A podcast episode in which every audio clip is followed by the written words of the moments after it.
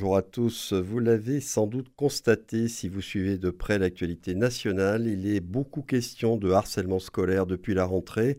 Pas une semaine ou presque sans qu'une nouvelle affaire, parfois tragique, vienne illustrer à quel point ce fléau sévit au sein de nos écoles, collèges et lycées, et même souvent en dehors par le biais du cyberharcèlement. L'éducation nationale et les collectivités mettent en place des actions pour lutter contre ce phénomène.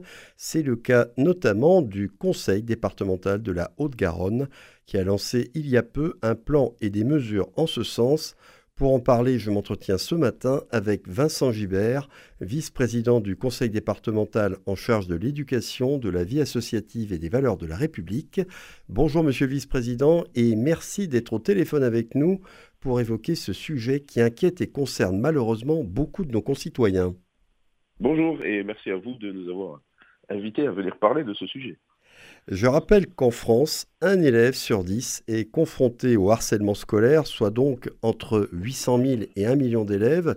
Est-ce que cette moyenne nationale correspond, à ce que vous observez dans les collèges de la Haute-Garonne? Oui, alors il, est très difficile euh, d'avoir euh, euh, des études fiables parce que le phénomène de harcèlement est fréquemment un, phénomène qui passe malheureusement sous les radars mais en tout cas, euh, quelles que soient les études euh, qui, sont, euh, qui sont prises, quels que soient les points de référence qui sont pris, le phénomène est trop important et il est trop important de façon similaire en Haute-Garonne par rapport aux autres territoires. Il n'y a pas de, spécificité locale, mais il reste encore trop de situations qu'on ne peut pas supporter.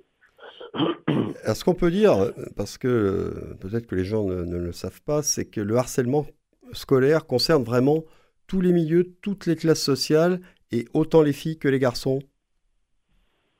Oui, euh, euh, c'est aujourd'hui un phénomène que l'on voit se développer euh, dans l'ensemble dans, l'ensemble des établissements et, personne n'est malheureusement à l'abri, quel que soit le collège, le lycée, l'école dans, dans, lequel il est ou elle est scolarisé.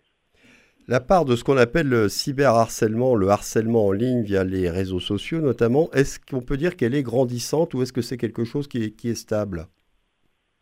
Euh, C'est quelque chose qui est stable, mais c'est quelque chose qui est un accélérateur euh, des situations euh, de harcèlement, puisque il permet aux harceleurs finalement de poursuivre ce harcèlement en dehors de l'établissement et, donc là dans un espace, si je puis dire, euh, dans lequel euh, l'adulte euh, n'a que peu de moyens, n'a que peu de moyens d'agir. Là où, lorsqu'il se déroule dans les espaces physiques de l'établissement, il y a cette présence humaine de l'adulte qui est en capacité de rappeler ce qui est tolérable et ce qui ne l'est pas. Quand peut-on dire que le harcèlement commence? Quels sont les critères, les, comportements, les signes qui le déterminent de façon précise, notamment selon la loi? Alors le, critère principal euh, euh, qui, est déterminé euh, par la loi, c'est celui de, la répétition. c'est celui de la répétition. néanmoins, l'enjeu aujourd'hui est de faire cesser toutes les formes de harcèlement, des plus banales aux, plus graves. et, c'est pour cela que nous avons, dans le cadre d'un partenariat avec l'éducation nationale, pour qui c'est la responsabilité, essayer euh, d'apporter, d'augmenter encore euh, les réponses euh, qui peuvent être faites et qui peuvent être apportées à celles et ceux qui aujourd'hui sont victimes de harcèlement. Alors, on va rentrer dans le détail du, plan qu'a proposé le Conseil départemental de la Haute-Garonne pour lutter contre le harcèlement scolaire. Une chose tout de même à savoir, qu'est-ce que risque un harceleur lorsqu'il a été jugé comme tel? Alors, les, risques, les risques encourus sont bien évidemment, comme c'est l'habitude en droit français, euh, fonction de, la gravité qui est appréciée par le juge et, fonction aussi euh, de l'âge, euh, puisqu'on parle là, pour nous, de, l'âge du collège. Donc ce sont l'âge des élèves mineurs, mais néanmoins, ce sont des peines de prison qui sont risquées dans les cas qui sont jugés les plus graves. Oui, le risque pour un harceleur, c'est jusqu'à 3 ans d'emprisonnement et 45 000 euros d'amende. Alors, on, face à ces constats et l'étendue du phénomène, quel plan d'action a été lancé à la rentrée par le conseil départemental de la Haute-Garonne dans les collèges de ce département euh, En fait, ce plan s'articule autour de, deux volets, deux grands volets. Oui, il s'articule autour de deux grands volets sur la base d'un grand principe. Le premier grand principe, euh, c'est celui, euh, c'est le fait qu'à travers ce, plan, c'est finalement un nouvel acteur public, une nouvelle autorité qui s'engage dans ce domaine. Ce n'est pas un, domaine pour lequel le conseil départemental est en responsabilité. néanmoins, c'est des situations qui se déroulent dans, nos établissements et le choix que nous avons fait, c'est de venir augmenter les réponses qui sont apportées, celles qui sont apportées aujourd'hui par l'éducation nationale, qui, il faut le dire, depuis euh, plusieurs années, a désormais euh, pris euh, conscience et la mesure du problème, qui a mis en place un dispositif que l'on appelle phare, qui organise dans les établissements le traitement des situations de harcèlement, qui a mis en place une plateforme unique auprès de laquelle les, élèves et les familles peuvent, peuvent avoir un certain nombre de conseils. Et le choix qu'on a fait, nous, c'est le choix d'augmenter la sensibilisation. Donc nous avons euh, conclu des partenariats avec, euh, avec des acteurs associatifs euh, qui iront dans les établissements pour sensibiliser les élèves et la communauté enseignante à cet enjeu du harcèlement. Un partenariat avec des acteurs associatifs qui augmenteront également la présence humaine dans les établissements, puisque des jeunes en service civique formés spécifiquement à cette question du harcèlement seront en résidence dans un certain nombre d'établissements euh, pour pouvoir permettre euh, eh bien d'avoir une présence humaine supplémentaire dans, les espaces dans lesquels, euh, notamment ceux de récréation, c'est-à-dire les, temps périscolaires où nous savons que les situations de harcèlement ont lieu, et qui permettront aussi, à travers le fait que ce soit des jeunes en service civique, de venir briser cette crainte qu'ont parfois les jeunes de se confier à des adultes, et donc on, entre presque dans une relation de père à père euh, qui va faciliter la parole, euh, faciliter et libérer euh, la parole pour qu'on puisse par la suite traiter ces enjeux. Donc ça, c'est le, premier, le premier volet, celui de la, sensibilisation, avec l'idée que nous affirmons et que nous affirmons à travers notre communication que celles et ceux qui sont harcelés ne sont pas seuls parce qu'il y a une autorité supplémentaire qui se tient, qui se tient à leur côté. et le deuxième volet, c'est celui de, de, de, la, de la réparation. Euh, aujourd'hui, l'enjeu, euh, c'est d'offrir des outils supplémentaires euh, aux familles qui, dont les enfants sont, sont, victimes, sont victimes de, harcèlement. Donc nous allons, à l'occasion de la journée nationale de lutte contre le harcèlement scolaire début novembre, diffuser et dévoiler un guide à destination des familles et des élèves afin qu'ils puissent comprendre et qu'ils puissent savoir quels sont les acteurs vers lesquels ils peuvent se tourner et quels sont leurs droits. et nous avons fait évoluer euh, la maison départementale des, adolescents, qui est une structure euh, du conseil départemental, pour qu'elle puisse accueillir euh, individuellement les familles, les victimes, mais aussi les, auteurs de harcèlement, parce qu'il faut que les situations des auteurs de harcèlement soient traitées et qu'ils puissent comprendre que les dynamiques dans lesquelles ils sont ne sont pas supportables. Et ça, ce sont des professionnels dans cette maison des adolescents, des éducateurs, des psychologues, qui prennent en charge euh, les victimes et leurs familles. Oui, parce que ce qui arrive euh, assez souvent, semble-t-il, en tout cas parmi les collégiens, c'est qu'ils ont du mal à identifier ce qui relève du harcèlement ou pas, s'ils sont harcelés ou même s'ils sont harceleurs. Euh, et c'est là que le, côté prévention intervient, je suppose. Ah oui, oui. Aujourd'hui, la frontière entre le harcèlement, c'est-à-dire cet acte de violence euh, répété euh, vis-à-vis euh, d'un individu qui a pour objectif clair de lui nuire, c'est pas le seul cas de violence et c'est pas malheureusement ce, que pour, ce que beaucoup définissent comme étant du harcèlement. C'est-à-dire que beaucoup considèrent que le harcèlement, c'est plus que ces situations-là. Et, l'enjeu, c'est de venir apporter un outil complémentaire pour participer à l'apaisement du climat scolaire, au-delà des situations avérées euh, de, harcèlement. Et, ce que vous euh, disiez au début de votre propos, c'est-à-dire que euh, parfois les élèves sont un peu, sont un peu perdus. Aujourd'hui, c'est un, constat qu'on a fait parce que, en fonction du fait notamment que le harcèlement puisse être, que la situation puisse être judiciarisée ou non, les gens ne doivent pas se tourner vers les mêmes interlocuteurs.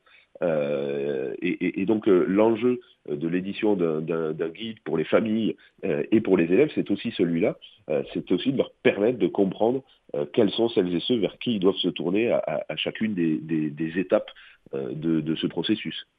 Et concernant le cyberharcèlement que j'évoquais tout à l'heure, le harcèlement en ligne, est-ce que vous avez prévu des actions spécifiques dans votre plan? Oui, nous avions déjà des, partenaires associatifs qui, qui, travaillaient sur ces questions, sur ces questions de cyberharcèlement. C'était des partenaires que nous avions dans le cadre du parcours laïque et citoyen. Et, nous avions fait le constat qu'il s'agissait là des, partenaires dont l'intervention était le plus demandée. Euh, et donc, on a augmenté euh, les, moyens accordés à, ces structures, euh, à ces intervenants, le, GREP, la LEC, la Fondation Léo Lagrange notamment, qui travaillent sur cette question du cyberharcèlement parce que aujourd'hui, il, faut que les, élèves puissent avoir les, codes pour pouvoir comprendre ce, qu'est ce, cyberharcèlement et, et s'en protéger euh, parce qu'ils ont parfois l'impression que dans cet espace dans lequel l'adulte n'a que finalement peu de regard, euh, il s'agirait d'un espace sans droit dans lequel tout serait permis, et, et ce n'est heureusement pas le cas.